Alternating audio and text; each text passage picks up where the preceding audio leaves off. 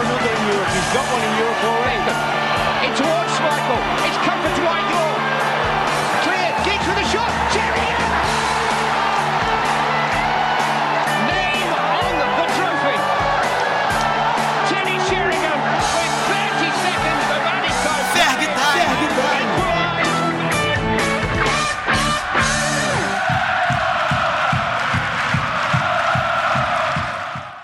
Saudações, Devils, queridos ouvintes do nosso podcast. Está começando o último episódio da nossa série especial, Dossiê Ferguson, aqui no Ferg Time.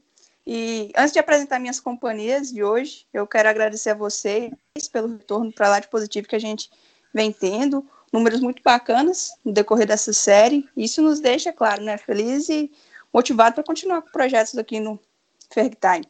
Dito isso, Cassim, que nos atrasou aqui, tava jogando tweet lá, é, Cassim? é, eu tava, tava gastando um tempo tweetando lá, mas já cheguei no, no horário aqui. Queria agradecer o convite por estar participando mais uma vez aqui, galera. É um prazer enorme para mim estar aqui. E vamos tocar o assunto, né? É a segunda vez sua aqui só, né? Podia ter vindo É a mais. segunda, é a segunda só. Vamos, vamos marcar E- mais, sim, com certeza. E assim, não que você não seja, mas dar as boas-vindas ao convidado especial que fará a estreia dele hoje aqui no Ferg Time, o Fernando, que é jornalista, comentarista lá no Dazon. Obrigado por ter aceito o convite, viu, Fernando? Prazer é todo meu. Um grande abraço para você, Karine, pro, pro Cassim, para todo mundo que está acompanhando aqui o Fag Time. É um privilégio a gente falar de um, de um clube dessa dimensão, né, desse tamanho, como o Manchester United, de, e de personagens tão pesados né, na história do futebol. A gente vai falar de alguns personagens aqui que estão no Olimpo do futebol. Então vamos trocar essa ideia. Vamos para cima. É, antes de a gente entrar bem na pauta do que a gente tinha programado para o episódio, eu sempre que a gente traz um convidado, jornalista, assim, a gente costuma perguntar um pouco da trajetória dele, como ele foi parar no jornalismo, por que o esportivo, como que foi essa sua trajetória, Fernando? Então, assim, desde o tempo de, de colégio eu só via essa, esse caminho para mim, né? Sempre fui apaixonado por esporte. Acho que tem uma certa ligação porque meu, meu avô foi narrador, né? Por muito tempo em várias rádios, como Rádio Nacional, Rádio Globo. Ele ficou mais presente na cobertura de jockey, ele foi narrador oficial do jockey aqui do Rio de Janeiro. Mas eu nem conheci o meu avô direito, né? Ele acabou falecendo, era criança, mas todo mundo fala que tem já essa ligação. Se alguém acredita que, que passa de um para o outro, então isso pode ter acontecido. E aí eu entrei na faculdade de jornalismo na PUC, da PUC eu comecei com alguns estágios até entrar no esporte interativo. No esporte interativo eu entrei mais ou menos em 2011, fiquei lá por sete anos, é, passei por dif- diferentes funções, mas comecei a caminhar também como comentarista da casa, né, comentando programas, né, fiquei muito tempo falando sobre os times da Europa, inclusive muito do Manchester United, o melhor futebol do mundo, que era um programa na época que tratava só de futebol europeu. Né, tive a honra de fazer alguns jogos do Manchester United, lá a gente tinha TV de clubes do Manchester United, né, tive a honra de fazer Liga dos Campeões e todas as competições da casa, fiquei lá por sete anos, quando o canal foi encerrado, né, no, em agosto de 2018, eu saí do projeto e desde então eu estou no Dazon, estou nesse projeto legal, estou nesse projeto que está crescendo, é uma tendência, o mercado está mudando. E lá a gente também tem o privilégio de se encontrar com o Manchester United, né, porque a gente tem a Premier League, então é- essa é um pouco da minha história aí resumida. E tenho aí um agradecimento muito forte pelo, pelo convite de vocês. Ô, Cassino, você quer falar alguma coisa sobre a carreira dele? Hum, Ah, é legal a gente falar que sobre ele, falar sobre as experiências dele, né? Eu gosto, eu falei isso no, no podcast com, com o Fred Caldeira também, porque assim, é, muita gente que assiste o podcast tem esse sonho de, de, de ser jornalista esportivo também, né? A galera que consome bastante futebol, principalmente na internet, tem, tem, tem essa vontade, né? E é sempre bom que, eles, que ele, ele fale sobre isso, porque para a galera que está acompanhando, né, é, é uma visão de como funciona, porque não é um padrão para todos igual, né? Tem sempre uma situação específica para uma, para outra. E para mim, assim, é só, só falar mesmo que o, o quão legal é você conhecer uh, todas essas pessoas que estão aí no meio do, do, do futebol, do jornalismo esportivo, né, é, de diversas, é, diversos canais, é, entender como que cada um tem a sua particularidade, sua história. E é legal para o pessoal que está aí acompanhando é, se espelhar também, né? Na, na trajetória deles. Fred, Sim, que é um sou... grande amigo, né? É, o Fred é, Fred é conhecido seu, né, cara? Gente finíssima. Ah, amigo de anos. Gente boa mesmo. E agora tá brilhando lá na, na Inglaterra, né, como, como setorista. Sim. Gente finíssima, Fredão. Então, bora começar a falar então do, do Cristiano. Nos episódios anteriores, a gente tratou desde a chegada do Ferguson, a conquista do Trouble, passando pelo período ali dos anos 2000, e a gente parou é, na última temporada, que foi a derrota lá para o Barcelona na final da Champions. E falando um pouco sobre o Cristiano, eu só tenho meio suspeita porque ele e o Ferguson foram os dois caras que me fizeram, de certa forma, começar a torcer pelo United. O Ferguson foi de cara e o Cristiano estava no período em ascensão. Se eu não me engano, era até o esporte interativo, que a Band conseguia passar no sábado à tarde, alguns jogos, e naquela época ele destruía. Enfim, ele chegou no United ali por 2003, vindo do esporte, teve o interesse do Arsenal com o Wenger, não conseguiu levar ele, e o cara chegou e saiu um monstro. Queria perguntar assim para você, Fernando, como você avalia a passagem do Cristiano no United, o cara que entrou e o cara que saiu do clube, ele que em diversas ocasiões falou o quão importante foi ter um mentor como o Ferguson no futebol, que fez ele crescer e ver de outra maneira o jogo mesmo. Ele chegou no United com uma grande promessa, né? Um potencial craque. Era um cara que vários clubes da Europa seguiam na época, que ele surgiu muito bem no esporte, né? Só com 17 anos. E o que a gente pode falar é que ele se tornou um dos maiores jogadores de todos os tempos, e acho que muito do que ele principalmente construiu, que o auge da carreira do Cristiano Ronaldo, né, foi no Real Madrid. Mas ele fez muito e contribuiu muito na, na, na época de Manchester United, né? Então, é, eu fiquei até muito marcado né, nessa semana, não sei se vocês assistiram a, a série do Dazon, não, é nem, nem fazendo nenhuma propaganda, mas acho que é interessante para entrar nesse, né, nessa pauta. Tem o The Making Off do Dazon que fala sobre três jogos importantes da carreira do Cristiano Ronaldo. Né?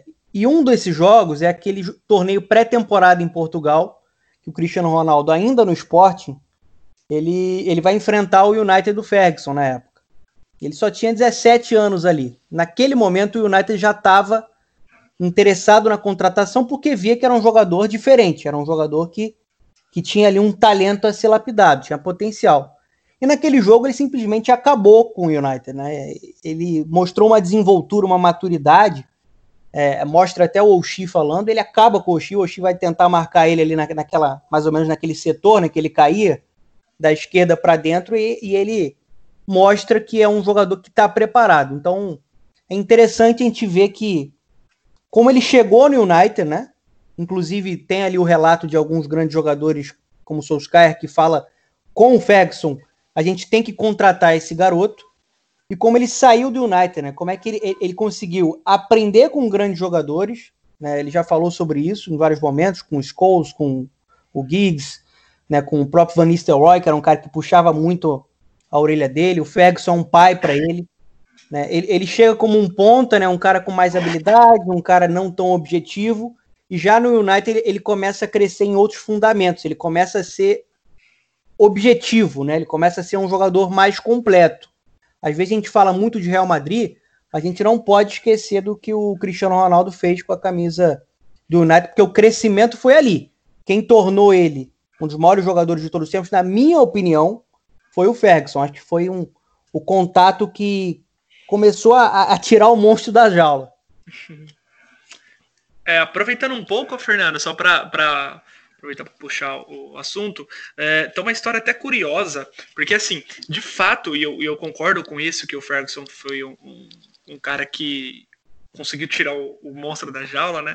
Mas tem uma história que, se eu não me engano, o Ferdinand que, que contou ela, é, de um período em que, acho que quando o Cristiano Ronaldo chegou no United, ele, eles estavam jogando ping-pong no CT e começou assim o jogo, né? Eles tinham todos os, os, os, os times pré-montados e tal. E o Cristiano Ronaldo chegou, pediu para jogar e tal, e ele foi amassado pelo Ferdinand, acho que pelo, pelo Evra, não me lembro ao certo quem era. Uh, e, e, o Ferdinand falou assim: Cara, a gente amassou ele em um dia. Uh, uma semana depois, ele pediu para jogar com a gente e ele simplesmente destruiu a gente. E, e ele fala isso para justamente falar sobre como é a mentalidade dele. Porque ele perdeu para eles na ping-pong. O que, que ele fez? Ele comprou uma mesa de ping-pong, ficou treinando uma semana. E uma semana depois ele simplesmente acabou com os caras. E o Ferdinand fala: que a mentalidade dele, e aí entra no assunto que você falou sobre uh, os companheiros dele ajudar ele a, ele a crescer, mas é, é, extremamente assustador como um cara de 17, 18 anos também influenciou para aqueles caras crescerem. Porque ele falou que era assustador a mentalidade dele naquela época, já com aí os 17, 18, os 18, 19 anos dele. Então é uma história até curiosa isso aí, porque você começa a dimensionar por esse tipo de atitude onde é que ele pode chegar, né? Poderia chegar na época, né? E o porquê agora olhando para trás, por que ele é isso? Que desde cedo ele impulsionava tanto os companheiros quanto os companheiros impulsionavam ele, impulsionavam eles. Aí o Ferguson entra no meio também com, com toda a questão que que eu acho que aí já não é novidade para ninguém, né? Todo jogador que passa pela mão dele sempre fala sobre como ele, ele consegue fazer o jogador crescer, né? Como pessoa e como jogador. E é só um fato curioso aí para jogar um pouquinho mais de sal aí no, no assunto. Eu acho que até que, que tá no DNA dele, né? Sim. Essa, essa, questão do, do trabalho não, não, não vai conseguir o, o, alcançar o sucesso sem o trabalho duro. Né? Acho que ele assustou até os jogadores experientes, porque naquele momento que, que tem o, o jogo Sporting e United numa pré-temporada, a gente já tem um United forte, né? A gente já tem um United temido, a gente já tem um United que é uma potência europeia. E ele enfrentando jogadores experientes jogou com a maior naturalidade possível. Eu, eu, eu confesso até que eu não sabia dessa história do ping-pong, hum. mas tenho certeza que é verdade, porque assim, a gente não vê um atleta em alto nível por, por tanto tempo à toa. Acho que assim, é um dos maiores atletas de todos os tempos. Se a gente pegar todos os esportes, para muitos é o maior de todos os tempos, porque ele conseguiu aliar essa, essa questão do profissionalismo, da dedicação, também com, com o talento que ele sempre teve. Né? Ele, ele era sempre um jogador, uma joia a ser lapidada, e eu acho que ele se encaixou muito bem com o Ferguson por conta disso. Né? Porque o Ferguson, ele meio que. A gente vai entrar um pouco mais no Ferguson um pouco mais para frente. O Ferguson meio que ele mudou muito o United de diferentes formas e, e, o Ferguson sempre teve essa mentalidade vencedora, né? Então acho que foi um cara que conseguiu extrair o melhor do Cristiano Ronaldo, conseguiu mostrar para ele caminhos para ele se desenvolver e se tornar um dos maiores jogadores de todos os tempos. Eu, eu particularmente, eu gosto muito da passagem do Cristiano Ronaldo no Manchester United. Eu acho que assim, era encantador e ele jogou uma barbaridade com a camisa dos Red Devils. É, é, só implementando também, Karine, é, esse negócio que o, que o, Fernando falou sobre a passagem dele no Manchester United, eu também acho isso, e acho inclusive que isso cooperou muito para essa geração é, atual aí do, de torcedor do Manchester United tá torcendo pro Manchester, tá? Porque eu lembro que à época a gente não tinha uh, essa quantidade de informação que a gente tem hoje, não tem o Twitter, não tem esses os serviços de streaming, é, a questão de, de passar os, os jogos do campeonato inglês à época não era de fácil acesso e o boom dele lá no Manchester United foi tão grande que eu acho que muito do que o Manchester United é hoje se dá por essa época dele em relação aos torcedores, tá? Porque ele foi um impacto assim imenso, eu acho que até difícil de ficar mensurando em que nível foi isso, mas o reflexo hoje assim que a gente olha, você pode ter certeza que tem um pouco dele aí no meio sim. Inclusive, vocês falaram do trabalho duro foi algo que o Tim Vickery falou com a gente em um dos episódios passados, que isso já vinha do Ferguson, até por conta da, do local que ele cresceu, que o trabalho do pai dele era a classe trabalhadora e eles acreditavam que conseguiriam as coisas através do trabalho duro. Então ele tentou incutir isso no United desde o início. Tanto é que aí fica o convite para escutar o primeiro episódio, que a gente fala mais sobre isso. Ele pega um United com jogadores muito indisciplinados. E ele Sim. consegue mudar esse cenário com muito trabalho. E a gente está falando, não era de jogadores, qualquer jogador, eram nomes de peso. E ele conseguiu tudo isso através do trabalho duro. E isso que você está falando do, do Cristiano, Vinícius, até, assim, em parte a gente acompanhou de fato, o auge dele foi no Real, foi o clube que ele passou mais temporadas, só que ele no United foi, ganhou a primeira bola de ouro dele, e na temporada anterior ele já tinha sido, se não me engano, o segundo melhor do perdeu mundo, o terceiro, é.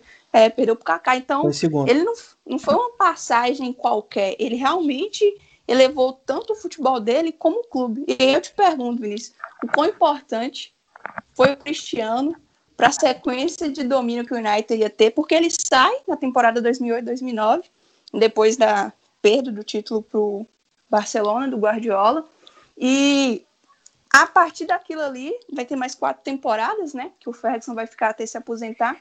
E a gente continua ganhando. Teve aquela perca da Premier League para o City daquela maneira dolorida, mas o quão impactante foi o Cristiano para o United? É, como eu disse, é, é, um pouco complicado a gente ficar mensurando em números ou em qualquer teor assim, mas assim, é, eu acho que o impacto dele do elenco do United, mesmo após a saída dele, é mais nessa parte mental, que é bom dizer, já vinha com o Ferguson, uh, mas eu acho que ele acentuava muito isso, porque assim, é, é, a gente lê e vê em bastidores aí, em documentários, porque assim, o treinador ele tem muita influência nos jogadores, mas os jogadores têm muita influência entre eles. Uh, porque assim, existe uma relação. Uh, que o treinador ele, ele gosta muito de estar próximo aos jogadores ali dentro de campo. Fora dele uh, é um pouco diferente. Uh, e eu acho que entre os jogadores eles estão sempre junto. E até puxando um, pouco é, o assunto, uh, se eu não me engano, acho que foi o Douglas Costa que falou sobre isso quando ele chegou na, na Juventus. que foi o que? Ele estando ali com jogadores no dia a dia, ele impulsionava os caras na parte física de uma forma absurda. Que ele falou que o pessoal ali no, no clube tinha um nível e quando ele chegou, passaram a ter outro, porque eles olhavam para o cara, conviviam no dia a dia com o cara e falavam, cara, isso que a gente faz é, não é nada perto dele, então a gente tem que estar tá sempre tentando seguir o que ele, o que ele, que ele faz. Então, assim, acho que depois da saída dele do, do, Manchester United, eu acho que existiu um impacto ainda ali dentro dos jogadores, na mentalidade dos jogadores que continuou. O Ferguson soube trabalhar isso muito bem. Mas eu acho que os caras que trabalharam com ele ali e se mantiveram no clube, eles seguiram a mesma linha, sabe? E acho que isso foi um dos fatores que fizeram o, o Manchester United seguir ganhando títulos. Uh, até porque é, se, se, você olhar o time, existiam bons jogadores, tá? É, só que, obviamente, que nenhum do nível dele. É, era um conjunto, um bom time, tinham bons jogadores, mas eu acho que se não fosse toda essa mentalidade que estava impregnada ali, uh, provavelmente o Manchester United não teria conquistado o que conquistou pós Cristiano Ronaldo, tá? Porque foi um período onde o City estava muito em ascensão, uh, o Chelsea, se eu não me engano, também estava ali caminhando bem. Então a tendência, pelo menos no cenário naquela época, era de que o Manchester United estava perdendo um jogador grandioso e que talvez teria um impacto negativo lá na frente. Mas o que a gente viu foi, acho que justamente o contrário. Acho que, acho que a saída dele não influenciou em nada na mentalidade. acho que ajudou o pessoal ali até a, a se esforçar até mais. E acho que o impacto mais assim foi esse.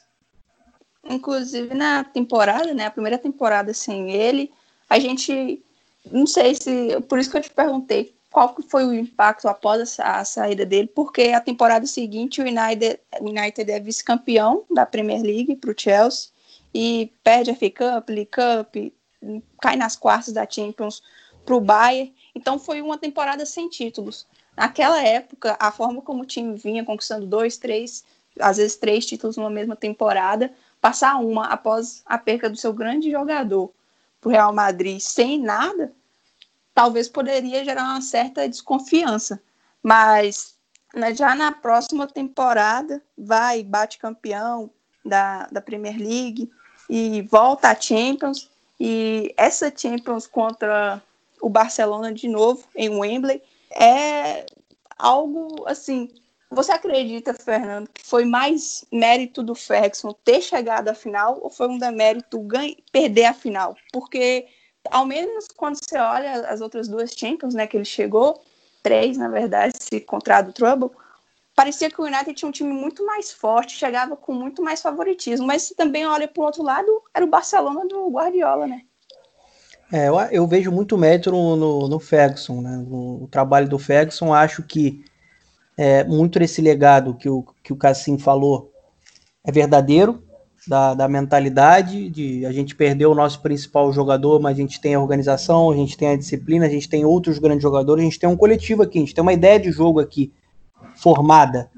Então é, era um caminho a ser seguido. Então acho que esse é um grande mérito do, do Ferguson. Se a gente for olhar quando ele pede o Cristiano Ronaldo, né, o United não conseguiu uma reposição à altura. O United não conseguiu uma grande estrela para é, cumprir esse papel. Né? Teve ali uma tentativa frustrada com o Michael Owen, que não era mais o Michael Owen, né, que a gente viu lá atrás por conta de diversas lesões. Né? Mas eu acho assim, é o, é o trabalho do treinador ficando em evidência assim de maneira explícita e, e cristalina. Então, eu vejo muito mérito do, do Ferguson né, levando o United a, a, disputar coisas grandes. E você, assim, qual que é a sua visão daquela final ali de 2011? É, eu, eu sempre gosto de falar isso porque, para quem não me conhece, eu sou santista, então eu sofri na pele o que é jogar contra esse time do Barcelona, tá? É, e o seguinte, é, embora o jogo ele tivesse amplo favoritismo ao, ao Barcelona, em determinado, em determinado momento houve teve umas situações em que o United conseguiu equiparar o jogo. Só que assim, é, falar do Barcelona a gente tem sempre que lembrar que a gente está falando de provavelmente um dos maiores times da história. É, e ali o nível era tão, tão, tão alto que de fato era extremamente complicado e eu acho que não foi demérito nenhum perder. Eu acho que o United nunca, pelo menos naquela situação, nunca tinha sido considerado favorito, e com razão, porque aquele time do Barcelona era um negócio assim assustador. É, e mesmo não sendo favorito, eu acho que o United, é, em, determinadas, em determinados momentos do jogo, conseguiu equiparar, e o que me faz até acreditar e afirmar que não é demérito perder. O United, em determinadas situações, conseguiu igualar o jogo é, igualar assim, né? É, conseguiu travar um pouco o jogo do Barcelona, não deixou fluir, mas perder, acho que ali naquele momento ali não, não, não foi demérito, não. Acho que o trabalho foi bem feito, chegar até, até onde o United chegou da forma que foi, acho que para mim tá, foi tranquilo, sabe? Acho que quando você olha aquele, aquele time do Barcelona, né, com Xavi, com Iniesta, com Messi, e o que aquele time do Guardiola apresentava de, de controle de jogo, de mecanismo dentro do jogo, é, de repertório para dominar o adversário, para romper linhas, né? Além da qualidade individual, além de ter o Messi do outro lado e o, o, o, naquele momento o United não tinha mais o Cristiano Ronaldo, eu não consigo ver demérito, eu consigo ver muito mérito né, de, um, de, levar o clube a uma final e de alguns momentos ser competitivo, como o Cassim falou, dentro da estratégia dele, né? Você estava enfrentando um, um, time do, do Pep Guardiola. Apesar do, do, da era Ferguson no United ter um DNA ofensivo ali, você tinha que adaptar o seu jogo para tentar competir, ainda mais com um time que ficou marcado pelo, pelo controle de, de posse de bola. Então, assim, é, ninguém gosta de perder, é uma frustração, mas acho que o recado, mesmo com a, com a derrota naquela, naquela final, é o recado de um, de um trabalho que, que, que ia seguir muito competitivo e depois foi confirmado.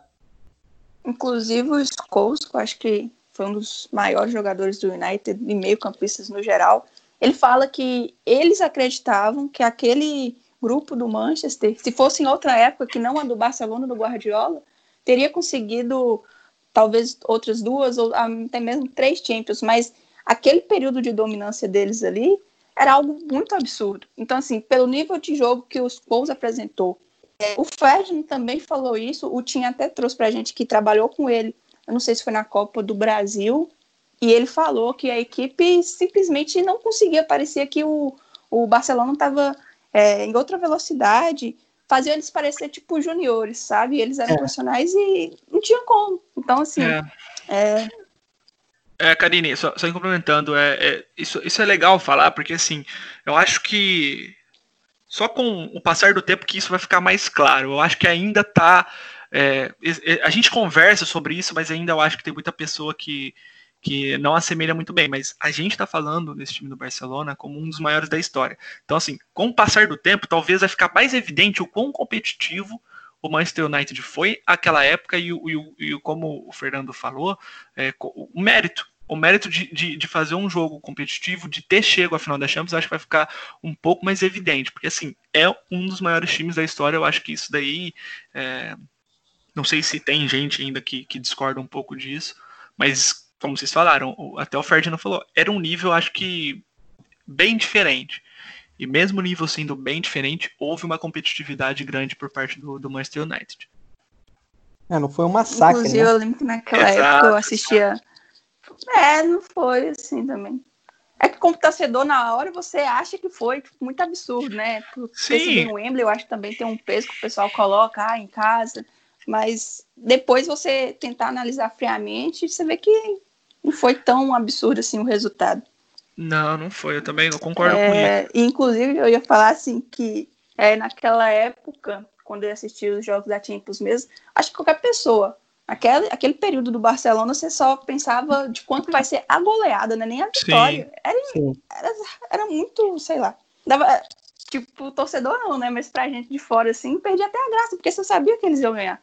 É. não importava de quanto. A gente tá falando de, para muitos, o melhor time de todos os tempos. Tem um debate, né? O que, o que eu vi, com certeza, foi o melhor é. time. O que mais produziu. Então, assim, era, era imposição clara com bola, ideia do Pep Guardiola e e, e desesperador para o outro time, porque assim, perdeu, pressionou, né? Perdeu, já tá de novo uma avalanche, né? Parece que o outro time tá jogando com 20, Sim. com 22 do outro lado. Assim. Uhum. Então, acho que por esse lado, o United tem muito mérito porque competiu, não, não foi um massacre, não foi um, um baile completo. Conseguiu competir em alguns momentos daquele jogo e, e venceu o melhor. Sim. É, inclusive, eu acho que da saída do Cristiano, talvez a temporada pior nossa foi a 11-12, por vários motivos. Primeiro que perdeu o título da Premier League para o City daquela forma, saldo de gols, o Agüero fazendo aquele gol no final contra o Kepa Rangers, então ai, foi muito, foi muito doído aquilo lá. Depois, porque o United caiu ainda na fase de grupos, na Champions, num grupo que tinha Benfica, Basel, um outro time, acho que era da Romênia, não lembro direito. Então, vai para a Europa League, primeiro passa do Ajax, depois cai para o Atlético Bilbao. Se eu não me engano, eles chegaram à final naquela época, ou foi a semifinal. E foi uma temporada de muitas incógnitas, mas acho que o que fica mesmo daquela temporada de lição é para a próxima. Que ali o, o Ferguson perde a temporada por problemas no ataque, algo que aconteceu na temporada que o Cantona chegou. E ele simplesmente vai no Arsenal e pega o Van Persie, vai lá, resolve o problema e ganha o título na temporada seguinte. Acho que um dos grandes méritos do Ferguson também é ter esse olhar muito certeiro. Identificou claro o problema que tinha. Não vamos enrolar, vamos ali procurar alguém que vai ser a solução. E vai ali para o Van Persie e traz o cara. Como vocês viram, essa mudança da 11-12 para 12-13, incluindo toda a temporada, a perca do título, ele fala que foi muito sentida pelo grupo, da forma que foi, o time já estava praticamente comemorando. E vai ali no Arsenal, que já não estava tendo aquela rivalidade tão fervorosa como em outros tempos, e pega o Van Persie, que era, se não, um dos principais jogadores dele. Então, acho que essa é uma marca do, do Ferguson, né? A gente fala muito sobre ideia de jogo, sobre mentalidade, mas além disso, acho que o legado que ele, que ele deixou e que em alguns momentos acho que até foi perdido, se a gente for falar do United recente, é assim, a, a, o projeto de captação dele, né? Um cara que formou uma rede de olheiros, é, um cara que sempre foi muito cirúrgico no mercado, principalmente lá mais para trás, você acabou de citar aí o Cantona, foi um cara muito marcante nesse processo de recuperação né, da marca Manchester United, foi muito importante dentro do, do, do trabalho do Ferguson, como foi buscar o Cristiano Ronaldo, como foi buscar o Andy Cole, o Joaquim, né? E acho que quando ele detecta um talento ali no Arsenal, que o Arsenal sempre tem aquela história de, de bater na trave, né? De não, não conseguir levantar troféu. E aí você vem com o Ferguson, que se entra numa negociação, ele é o Ferguson, ele é um peso, ele é um espelho, ele é uma referência, é um cara que todo mundo quer trabalhar. Com certeza isso foi muito atrativo, assim. Então, ele, ele, ele fez uma reflexão da temporada anterior, o que, que faltou para o United conseguir esse título. Porque foi uma temporada também de alto nível, né? 11 12. Frustrante, mas de, de alto nível quando se trata de, de, de Premier League. E busca o, o, o, Robin Van Persie, que acho que se encaixou como uma luva, né? Na, na época, chegou, acho que marcou 30 gols, né? Na, na, na temporada seguinte e e continuou mantendo aquele nível que a gente via no, no Arsenal. Então acho que é muito, muito esse mérito do, do cara que domina tudo no clube, né? Que melhora a estrutura, que domina a parte tática, que domina a gestão, consegue detectar os pontos fracos e, e contratar de forma certeira. É, é, também é interessante, né? Porque assim, quando a gente fala dessa mudança do, da saída do Cristiano Ronaldo, é sempre duro perder um cara desse, né? Então, para você, como o Fernando falou, né, encontrar um cara desse nível é, diria que impossível, talvez o Messi na época, mas a gente sabe que a contratação do Messi era um negócio completamente inviável. Uh, então, assim, perder do jeito que foi foi muito duro, mas, e isso eu acho que é uma coisa que é muito elogiável na Inglaterra, é a forma com que eles entendem todo esse processo, porque assim, a gente está falando de um cara que fazia diferença dentro, fora de campo. E quando ele sai, é natural que o time perca em diversos aspectos. Uh, mas lá na Inglaterra tem esse pensamento de que eles, eles entendem muito bem que é um processo de dificuldade, de, de, de encontrar uma peça mais, outra menos ali. E, e para você, da forma que foi, foi duro. E isso daí acho que está bem claro. Mas é, esse processo de transição ele é complicado por si só, né? Então me espantaria muito se o United conseguisse seguir num nível alto que, que vinha sendo da época com ele nos anos seguintes, né? E de fato foi surpreendente porque assim isso daí eu acho que é uma coisa que o, Ferguson se, se demonstra muito muito bom que é se adaptar às situações, sabe? Uh, se, se reinventar. É, porque naquela época em que Cristiano Ronaldo sa saiu, é, existia muito do debate sobre será que ele vai aposentar já? Será que já, já deu? Será que, que, que já, já, já, já tem que mudar? E ele foi se reinventou. É, perdeu a temporada ali, mas depois a gente viu que, o que, que aconteceu. É, ele seguiu no nível alto, seguiu fazendo o Manchester United ser competitivo. Então, é, eu acho que, que teve muito do dedo dele nessa, nessa questão também. E aí, buscar o, o Van Persie, acho que foi um. Que nem o Fernando falou, né? Ele era muito, muito, muito bom nesse, nesse aspecto. É, ele conseguiu contratar uma peça sensacional. É, foi um jogador que foi brilhante no Manchester United foi um golpe duro pro torcedor do Arsenal. E aí eu gosto sempre de falar sobre isso. O futebol ele não é jogado só dentro de campo. Foi um golpe duro mentalmente pro, pro Arsenal perder o Van Persie naquela época. E querendo ou não, o Arsenal sempre foi um, um rival na disputa por, por, por título do com, com o Manchester United. Então, quando você faz um, uma ação dessa, você impacta na parte mental do, do clube, sabe? O torcedor fica irritado, é diversas situações. Então, o United conseguiu é, após perder o título da forma que, fo que foi, conseguiu se mostrar muito grande dentro da Inglaterra, conseguiu impor uma força muito grande ali quando ele faz essa jogada. E isso tem o dedo do Ferguson, com toda certeza. E já para a gente entrar, talvez no último bloco, talvez um dos mais é, esperados, né? É uma passagem geral por esses 26 anos que o Ferguson ficou no, sob o comando do United ele conquistou 13 Premier Leagues, duas Champions, e aí uma caralhada de FA Cup, League Cup e afins. Ele que teve praticamente 60% de vitórias em 1.500 jogos, e mais eu acho que do que números, títulos, essas coisas, eu acho que é até difícil você conseguir mensurar a transformação que ele provocou no United. A gente está falando que ele chega ali no início da década de 90. e sai depois da década de 2010. É, um, o, futebol, o mundo do futebol era completamente diferente. Ele não que a marca do United já não fosse valiosa quando ele chegou, mas quando ele sai, é um clube que já está sob o comando dos Glazers, clube que faz muito dinheiro, que já é global, não é só um time ali de Salford. Então, eu pergunto para vocês a, algo bem fácil. Qual o impacto do Ferguson no Manchester United, Fernando? Ele fixou o United num top 5 do planeta do, do futebol, assim. É, para mim, ele é o maior técnico de todos os tempos. Eu falo o maior, não estou falando o melhor. É, por tudo que ele desenvolveu, assim, a gente fala de 38 títulos, a gente fala de longevidade. Eu acho que ele é um modelo, se a gente for olhar para todos os esportes, né, qual o modelo ideal, né, que todo mundo sempre fala de, de planejamento, de processo, de sequência de trabalho.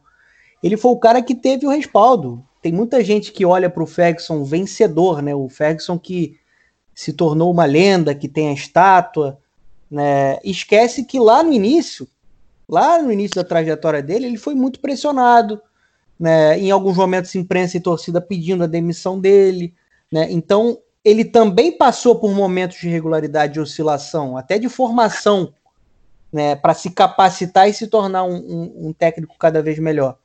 Então, assim, acho que a gente tem claramente um United que já era muito grande, antes da chegada dele, e o United que se torna uma marca global após a chegada dele.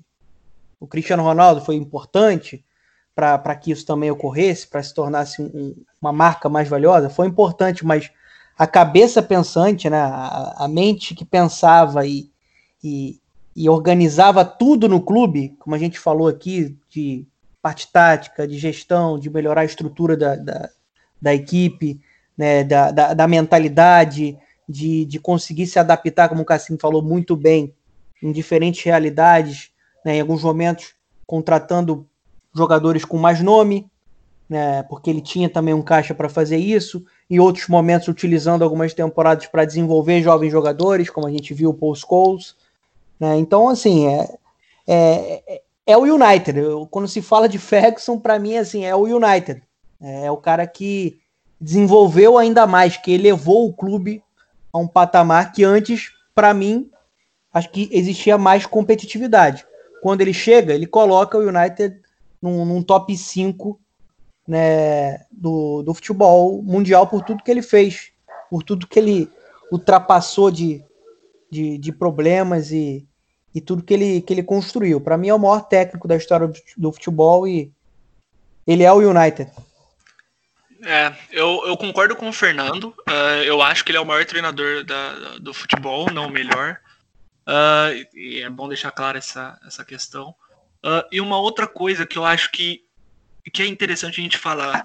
É, hoje a gente olha para o mercado de treinador e a gente fala muito sobre treinador antigo tá ou não defasado, né? Que é, a gente fala sobre a dificuldade, principalmente dos treinadores brasileiros de antigos, né, de se adaptarem a novos cenários.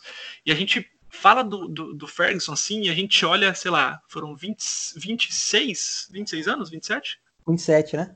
27 anos na frente do United e se para para pensar, pô, o cara passou diversas, é, diversas fases do futebol.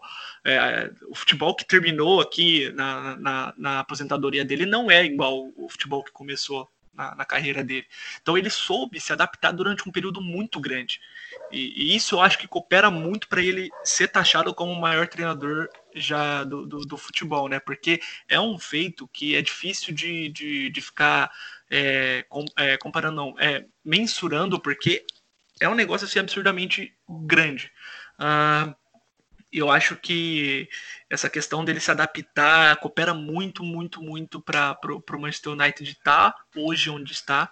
Uh, eu acho que ele soube, soube entender muito bem os momentos do futebol e como ele devia atuar naquele momento.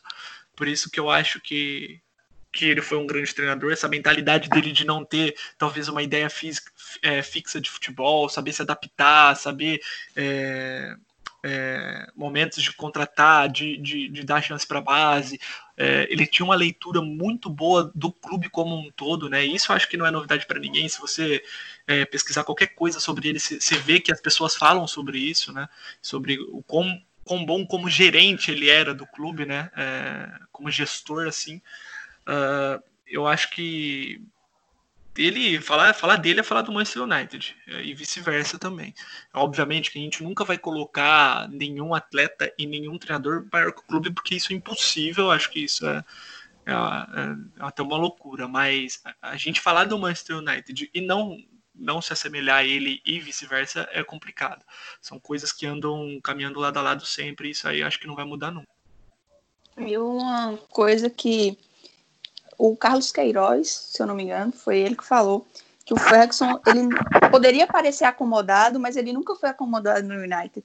E uma prova disso era que a, a comissão fixa dele, né, os auxiliares, eles sempre mudavam. Talvez a gente não notasse muita troca de jogador, muita movimentação no mercado, mas os bastidores estavam sempre em movimento. Quando ele chegou, a primeira, uma das primeiras medidas dele foi reformular a base do United, seja a questão de captação, de processos, de como ele queria que os garotos fossem trabalhados. E aí que surge a classe de 92, com o Harrison, que é o cara que formou. É, a maioria ele ficou até, acho que 2008, 2018, foi uma coisa assim no United. Então é um cara que não focou apenas em campo. É realmente um manager, né? Ele preocupava com tudo, tudo, tudo, tudo. E nisso entra a questão de saber lidar em vários momentos. Eu acho que talvez o grande mérito dele foi gerenciar pessoas, foi a questão da reformulação de elenco, porque você pensa, é, você forma um jogador desde a base ali, você ganhou com ele, você saber o momento de ter que dispensar, a gente sabe, é muito fácil assim o torcedor, ah, conquistou, fez o gol do título há cinco anos, ah, mas ele foi pago, tira o cara. Para a gente é muito prático mas uma pessoa que conviveu, que formou, há laços ali, e é muito complicado isso, eu imagino, e ele soube conduzir esses processos. Quantas reformulações, quantas vezes ele reconstruiu um time no United ao longo desse tempo? Teve o período lá que o Arsenal estava despontando, que o Chelsea estava começando ali com o Abramovich, e o United ficou acho que umas três temporadas sem ganhar nada, e ele ficou ali naquele processo de reformulação, e é até curioso, porque quando o time ganhava, ele contratava mais do que quando o time perdia. Porque eu acho que foi o mesmo Queiroz que falou que é uma forma dele mostrar para o jogador que ele confiava. Não foi ontem, não foi hoje, mas vai ser amanhã, a gente está trabalhando para isso. Então acho que essa, esses pontos vão muito além do futebol. E o PVC falou que o United sempre caminhou para ter referências. Foi com assim com o Matt Busby, assim com o Ferguson. E aí eu pergunto para vocês, o Matt Busby foi também outro grande treinador, teve todo um incidente lá com o desastre de Munique, conseguiu é, sobreviver, reconstruir a equipe. Dez anos depois da tragédia, já foi campeão europeu, colecionou várias, vários títulos de Premier League também. E foi um cara que incutiu, talvez, essa, essa, essa marca do United de aproveitar muito a base, aí que surge os Busby Babes, e aí eu pergunto para vocês o, o peso de cada um nessa história. Talvez você equipara o Matt Busby com o Ferguson, são os mesmos processos em épocas diferentes. Como vocês alocam eles dois na história do United? Que o Ferguson, inclusive, sempre falou que o Matt Busby era uma referência para ele. É, eu, eu, acho que o Busby ele, ele, plantou a semente, né? Ele iniciou a, a construção da, da marca do clube dominante, do clube que em vários momentos foi soberano na Inglaterra e também na, na Europa, no futebol mundial. Né? ele foi o cara que treinou e construiu, desenvolveu a primeira era dourada, né? a primeira era vitoriosa, de ouro do Manchester United. Então, assim, tem um valor espetacular. E, e acho que, assim, às vezes a gente olha muito só pro, para o resultado, né, para o título. E a gente tem que olhar também como é que um profissional, seja um jogador, é, seja um jornalista, seja um técnico, consegue inspirar outros, né? E, e, o Busby, ele foi um cara que for uma referência, como você acabou de falar, Karine. Assim, o Ferguson já falou que ele era uma referência. Então, eu encaro que o Busby plantou a semente, foi fundamental para o que a gente viu de crescimento do, do United na sua história e tem que estar tá eternizado mesmo, tem que ter estátua mesmo. E o Ferguson deu continuidade e melhorou esse trabalho. Acho que assim, ele conseguiu elevar, ele conseguiu ultrapassar o ídolo dele, né? Como se o aprendiz tivesse ultrapassado o seu mestre. E, e foi de fato o que aconteceu. É, 27 anos no clube, sequência, um cara que dominava todas as ações do clube, né? E se tornou mó vitorioso, né? Se não me engano, acho que é o técnico mais títulos da história do futebol. Só no United ele tem 38. Então é, é, é basicamente isso: dar continuidade ao, ao que o seu mestre fez, superá-lo e elevar o patamar do, do United. Então, assim, acho que o, o Ferguson, na história do United, ele, ele acabou sendo maior. Ele acabou contribuindo mais por tudo que ele, que ele fez. É, eu concordo com o Fernando. Uh, eu acho que é até um pouco complicado ficar é, comparando puramente os dois, mas a, a, linha que o Fernando tocou acho que é, que é importante. Ele planta a semente é, e o Ferguson ele, ele, ele segue com isso, sabe? Ele pega aquela linha de trabalho, tudo que foi feito, tudo, em questão de ideias, assim, ele bebe dessa fonte e baseado nisso ele conseguiu é, ser maior. É, ele conseguiu elevar o United num ponto que eu acho que até o momento não, não, não o United não tinha alcançado. É, e é até interessante notar, porque assim, não existe, é, como que eu vou dizer, uma vaidade, de, tipo, ah, uma rivalidade entre um e o outro. Eu acho que é uma linha de sucessão, sabe?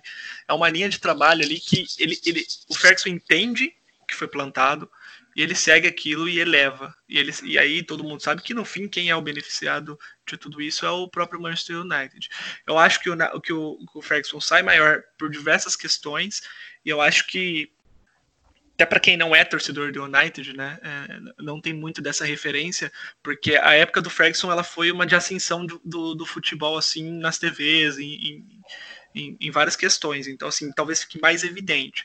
Mas eu acho que é uma linha de trabalho, uma linha de sucessão que, que ele seguiu ali, que eu acho que fez ele ser maior, mas eu não acho que ele é o criador disso, sabe? Ele só pegou a, a questão ali e falou, poxa, se a gente aproveitar isso, se a gente melhorar isso aqui, a gente consegue chegar num nível maior e foi o que ele fez, sabe? Eu também acho que é bem assim, porque se você for até notar, é, todos os processos que o Matt Busby tinha no United, o Ferguson traz quando ele chega.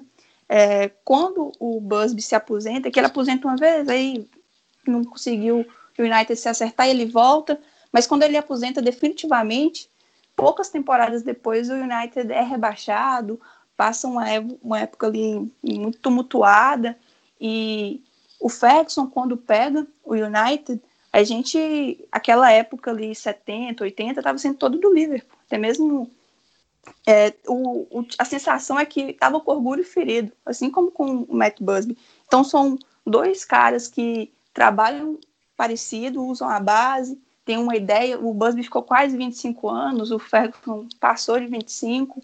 Eles pegam um United que não estava conseguindo competir com seus rivais no nível que era esperado, conseguem ultrapassar os rivais até o, o Ferguson ultrapassou o Liverpool em títulos de Premier League. Então são duas épocas diferentes, mas eu acho que muito semelhantes. Eu tenho até uma certa dificuldade quando a gente fala assim, ah, a época atual foi melhor e tal, porque lá atrás a gente não tem tanta informação, como você falou, assim, a gente não conseguiu ter acesso da maneira que tem hoje. Então acho que fica mais fácil, talvez, você falar que foi melhor agora porque você viu. Mas quando você para para pensar, você reconstruiu uma equipe do tamanho do Manchester United, dentro de 10 anos, depois que foi dizimada um acidente, e conquistar uma, Euro, uma Champions League, né, para a Copa dos Campeões, também não é qualquer coisa, né? E assim como a gente sofreu quando o Bat Busby aposentou, a gente está aí sofrendo com a aposentadoria do Ferguson. Ele que no livro até fala que ele não é, planejava se aposentar naquela temporada, só que a irmã da esposa dele faleceu, a esposa dele começou a ficar muito é, frágil psicologicamente, mentalmente, então ele sentiu que ele já tinha contribuído muito com o clube, e que era a hora dele dar mais atenção para a família dele. E foi aí que ele pega e decidiu, deixa o United que talvez já estaria ali precisando de um novo processo de reformulação e de cara para suceder o United mete, eu acho que seis anos de contrato, se não me engano, para o David Moyes. Como que vocês viram essa sucessão? O processo a gente hoje é muito fácil, né, se criticar, mas foi muito mal conduzido. Bom, é, eu até toquei nesse assunto quando a gente estava fazendo o podcast com o Fred, uh, da entrevista, que a gente até não encontrou, Karine, mas eu não sei a razão, porque era de um jornal de Portugal e é um pouco complexo, é, complexo para a gente conseguir encontrar. Foi, eu lembro. É, mas sobre como o Mourinho tinha falado em que o clube tinha parado no tempo. É, o que acontece? É, quando o Ferguson sai, e aí eu já acho que se ele tivesse continuado, provavelmente ele teria mudado os métodos. Uh, eu acho que quando ele sai, o United perde essa referência de visualização do que do que está sendo é, é, usado no mercado, qual é a tendência do mercado e a tendência no futebol. Uh, o United se perde um pouco nesse aspecto. Uh, tanto que o Mourinho, em entrevista, fala muito sobre isso, sobre como quando ele chegou no clube, ele encontrou um clube completamente parado no tempo. Uh, em relação aos outros, né? Ele, ele, ele, já tinha treinado o Real Madrid, no caso, né? Então, acho que a comparação foi bem nesse sentido. Uh, e aí, uh, eu acho também que esse processo é não pela contratação do David Moyes propriamente dito, mas eu acho que o processo do clube foi errado. Eu acho que o clube passou a visar muito a parte financeira, é muito a marca Manchester United, né? E isso vem muito dos Glazers mesmo. Uh, eu acho que na gestão do futebol propriamente dito isso ficou bem defasado, né? Bem ruim, é, comparado ao que vinha sendo, obviamente porque o clube perdeu essa referência de, de, de, de, palpitar, de, de, de, atuar nesse, nesse sentido, né?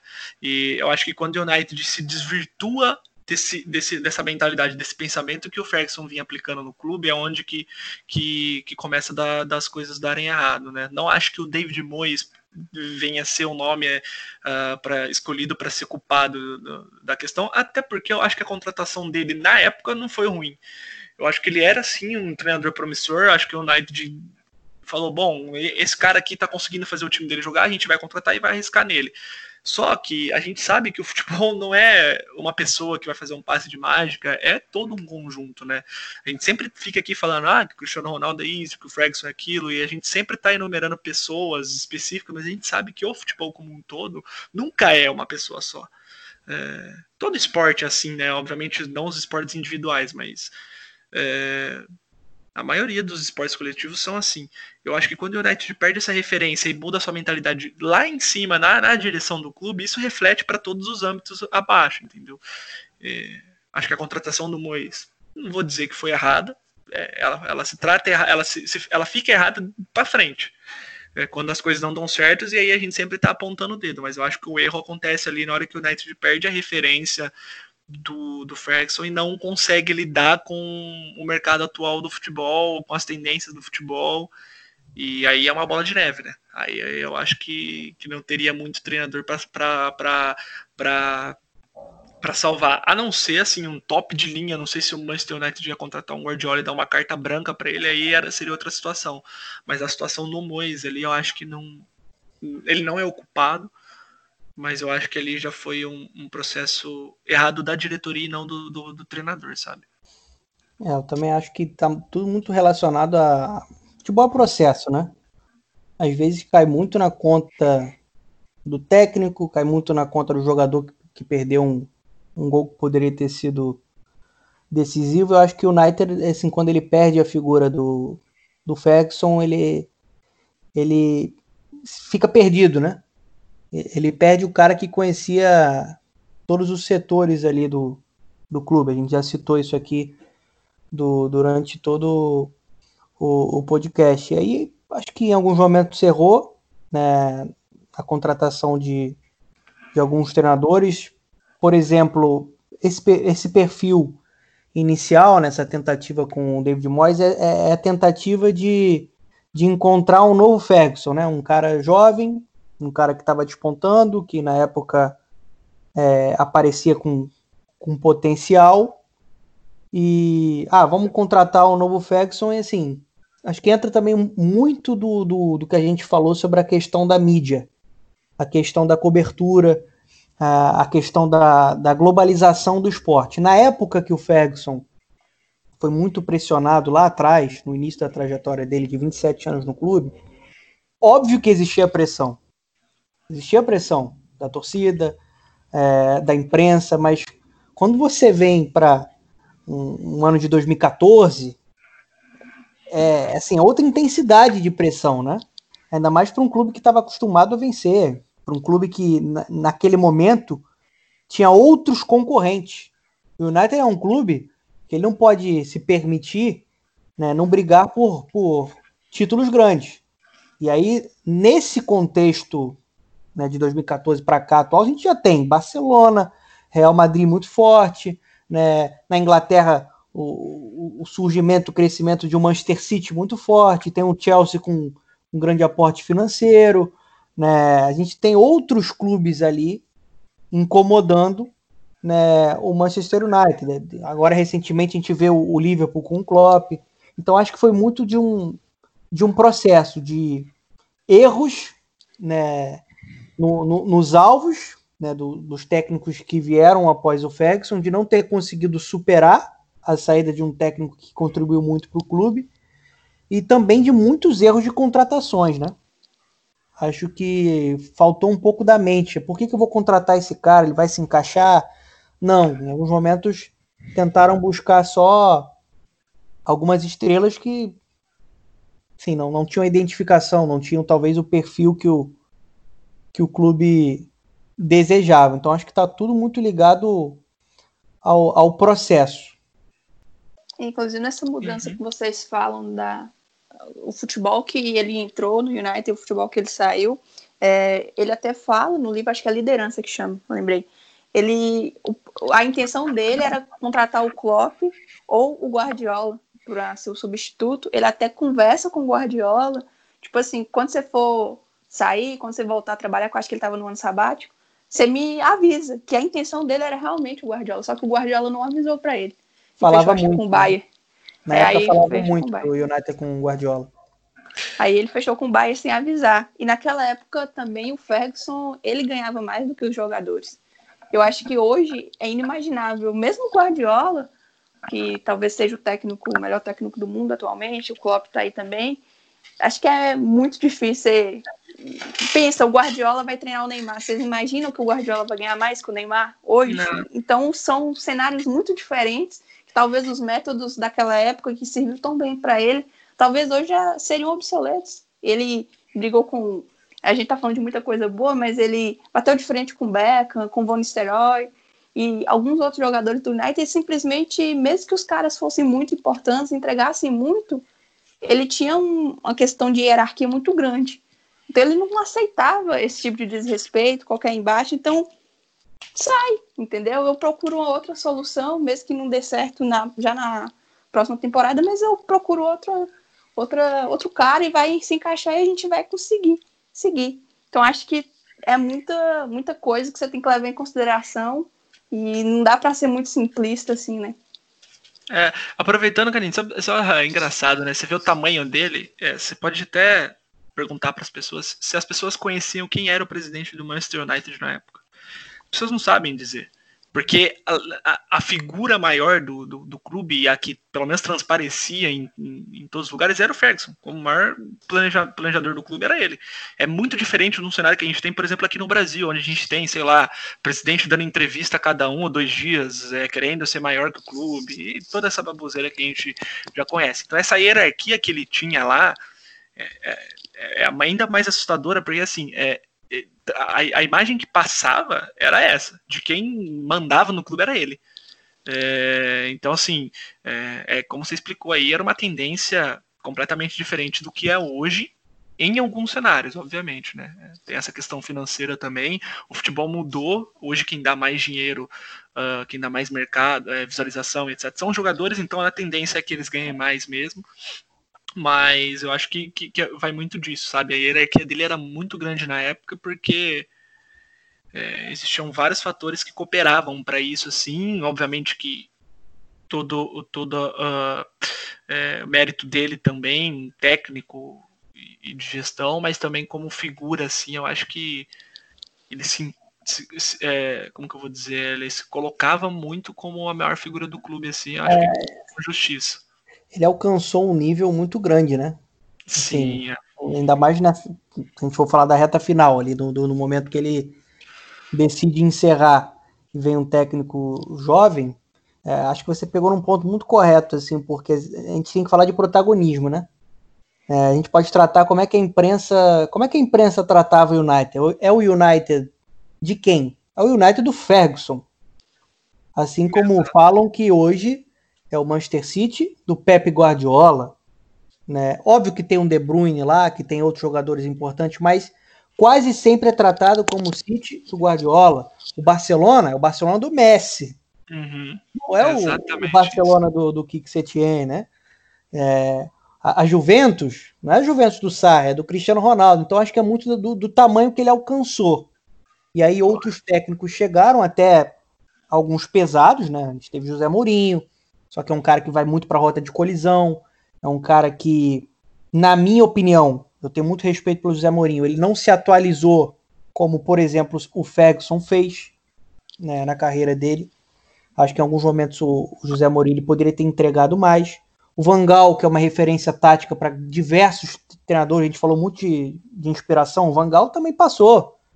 Acabou que também, acho que pecou na gestão. Então é, é um pouco disso, né? Você perde o, o, o, seu norte, você perde a sua referência, você perde o, o seu protagonista, né? o seu maestro. E aí o United até hoje não conseguiu encontrar essa, essa mente cerebral que, que vai tocar o, o, o projeto. É isso eu acho que a gente olha também o lado assim do clube e tal, ah, poderia ter contratado A, B, a gente também tem que tentar se colocar no lugar do profissional, do Guardiola, do Klopp, que foram dois citados no livro que ele gostaria que fosse o sucessor dele. Naquela ocasião, será que era tão interessante para ele ser o sucessor do Ferguson? Porque eles não estariam sendo só o novo treinador do Manchester United, eles estariam sendo o sucessor do Ferguson, um cara que ficou 26 anos no topo. Então, é algo que também o Klopp naquela época já vinha bem, né, no Borussia e tal, e talvez ele alcançou o melhor nível da carreira dele agora no Liverpool, mas alguém que está iniciando ali a transição para uma grande liga, será que ele aceitaria dar um passo assim tão arriscado, sabendo de tudo que ia envolver? Então, é situações e situações. Mas para a gente já ir finalizando, a última pergunta que eu faço para vocês. Vocês acham que o Solskjaer é uma nova tentativa de um novo Ferguson? Vocês acreditam que talvez de todos esses treinadores, pós-aposentadoria dele, é o que a gente mais consegue ver, talvez, uma ideia de projeto que realmente possa dar certo agora? Eu, eu gosto do trabalho do Solskjaer, né? Acho que é ele já na época de, de de jogador, e se fala isso um pouco também no The Making Off do Dazon, fazendo de novo aqui uma propaganda da casa, é, ele foi um cara que procurou o Ferguson, por exemplo, para contratar o Guardiola, porque ele, é, ele sempre foi um cara muito ligado né, na parte tática, na, na, na, parte da ideia de jogo. Ele também teve, sempre teve esse, essa visão pontual, né, essa visão é, cirúrgica. Né? Não é um cara como um treinador que tem o peso né, de um Guardiola, de um Klopp, mas eu acho que ele é um cara que tem méritos também. Dentro desse contexto, dentro desse processo do United que a gente já falou aí sobre direção, sobre investimentos errados, eu acho que se a gente for espremer, a gente consegue tirar algumas coisas boas que ele ele acabou desenvolvendo, né, em alguns momentos trabalhando jovens jogadores, né, isso eu acho que é importante esse olhar que ele tem para a utilização da base, a gente viu naquele jogo lá contra o, Paris Saint-Germain, por exemplo, né, na, na Champions. Né? Hoje a gente vê, por exemplo, o Brandon Williams sendo um cara que está sendo desenvolvido. Acho que aos poucos ele começa a encontrar um, um, United mais competitivo, né? O Fred muito bem na atual temporada, né? O, o Rashford um cara também crescendo, aí vem a lesão, né? Eu, eu vejo um técnico promissor, né? Em que que isso vai dar? A gente vai esperar. mas eu acho que não é um cara para ser descartado, não. Eu vejo que é um cara que, se tiver as peças corretas, se tiver o respaldo, ele pode, ele pode se tornar um grande treinador, na minha, na minha opinião. É, eu concordo com, com o Fernando também. Eu acho que, principalmente nos últimos meses aí, antes da gente é, viver a pandemia, eu acho que isso estava bem claro. Eu acho que o time do United estava numa crescente bem grande. Eu acho que o United tinha se encontrado com ele no cargo. Uh, não que anteriormente não tinha, não, não, não estava, não estava dando certo, tanto que teve esse episódio do PSG, por exemplo. A gente sabia que ali o, o clube vivia um momento conturbado, é, tanto na relação dos jogadores, é, tanto na, na parte administrativa, com a torcida pedindo a demissão do. A, a venda do clube, né, por parte do, do, dos Glazers, né, que eles não queriam mais que eles fossem donos. É, mas eu acho que o United nos últimos meses tinha se encontrado. Eu acho que ele tinha encaixado tudo que ele tinha planejado para o time.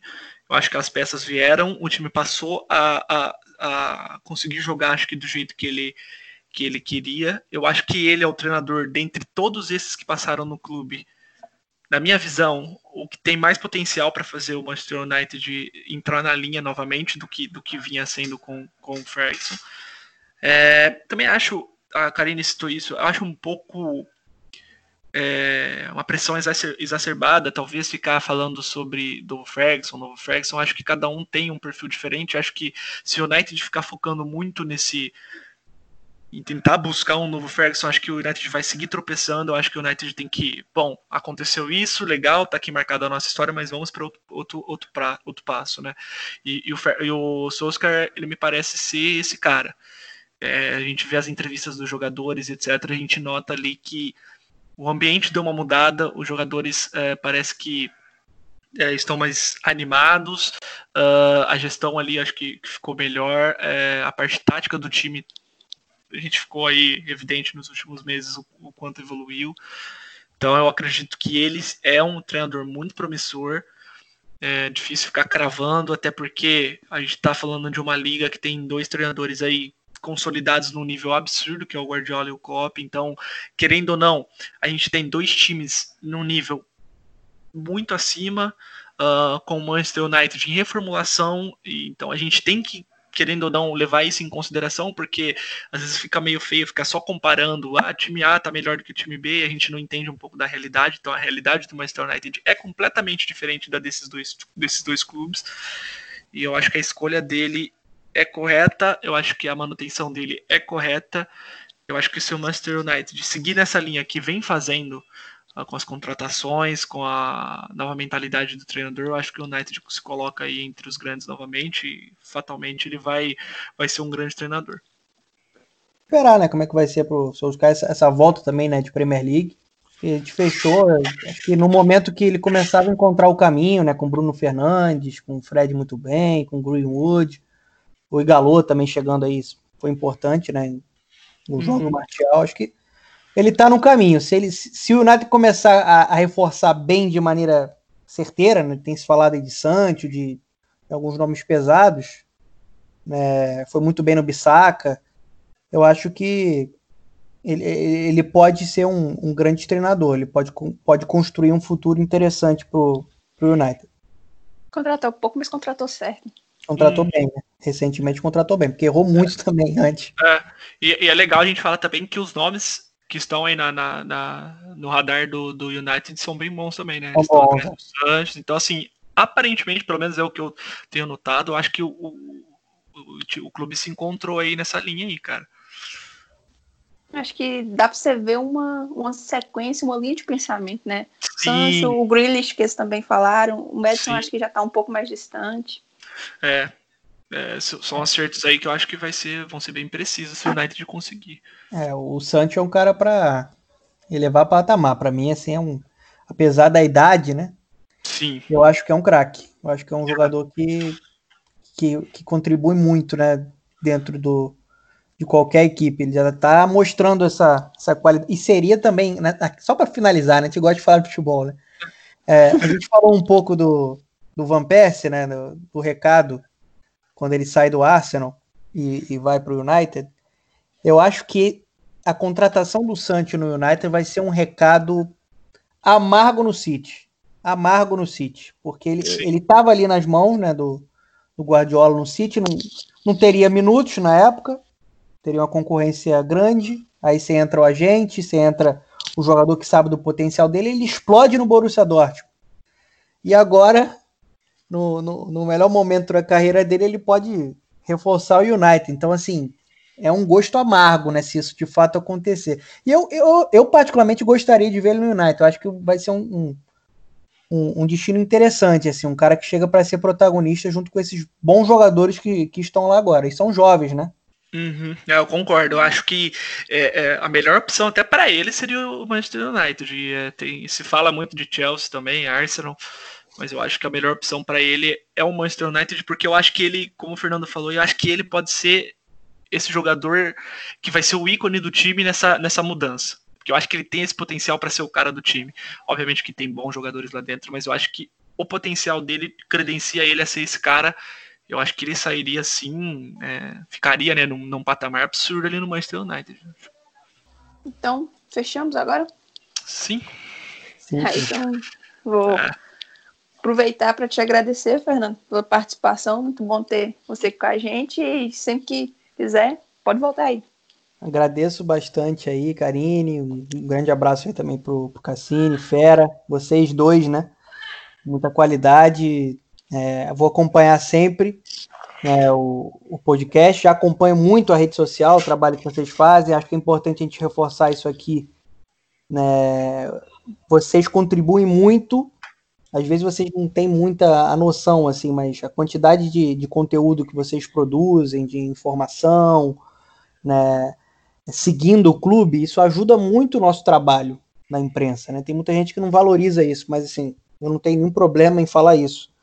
Acho que é sempre uma troca né, de, de, de conteúdo, de, de aprendizado. Então, parabéns pelo trabalho de vocês, agradeço muito o carinho aí e o convite. Sempre que precisar, só chamar que a gente conversa aí sobre esse gigante Manchester United. E te agradecer também, Cassim, você voltar aí é. mais vezes. Muito bom ter você aqui com a gente. É, eu agradeço. É sempre bom ficar conversando sobre futebol, como o Fernando falou. A gente gosta bastante. Falar sobre o Manchester United é um assunto que, que me interessa muito. E quando você traz o, os convidados aí, Karine, a gente sempre pega aí que é sempre alto nível, né? Os debates. Então aí a gente acaba até passando do, do tempo porque a conversa é boa. Agradeço de novo o convite, Karine. Estou sempre à disposição, é, dentro do, do, do, meu, da minha, do meu disposição de horário, né? Mas é um prazer enorme aqui para mim estar tá, tá participando mais uma vez e vamos torcer aí pro, pro Manchester United ganhar, entrar na linha novamente e ganhar bastante título. É, e só para finalizar, passar as redes do Red Army lá no Twitter e no Instagram, arroba Red Army Brasil, Facebook, arroba Red Army BR. Tem um blog também no Medium, que é medium.com.br Brasil. E o Ferg Time está disponível nos principais agregadores: Spotify, iTunes, Castbox, Google Podcast e o Deezer. A gente agradece quem ouviu até aqui e até a próxima. Ferg Time, um podcast do Red Army Brasil.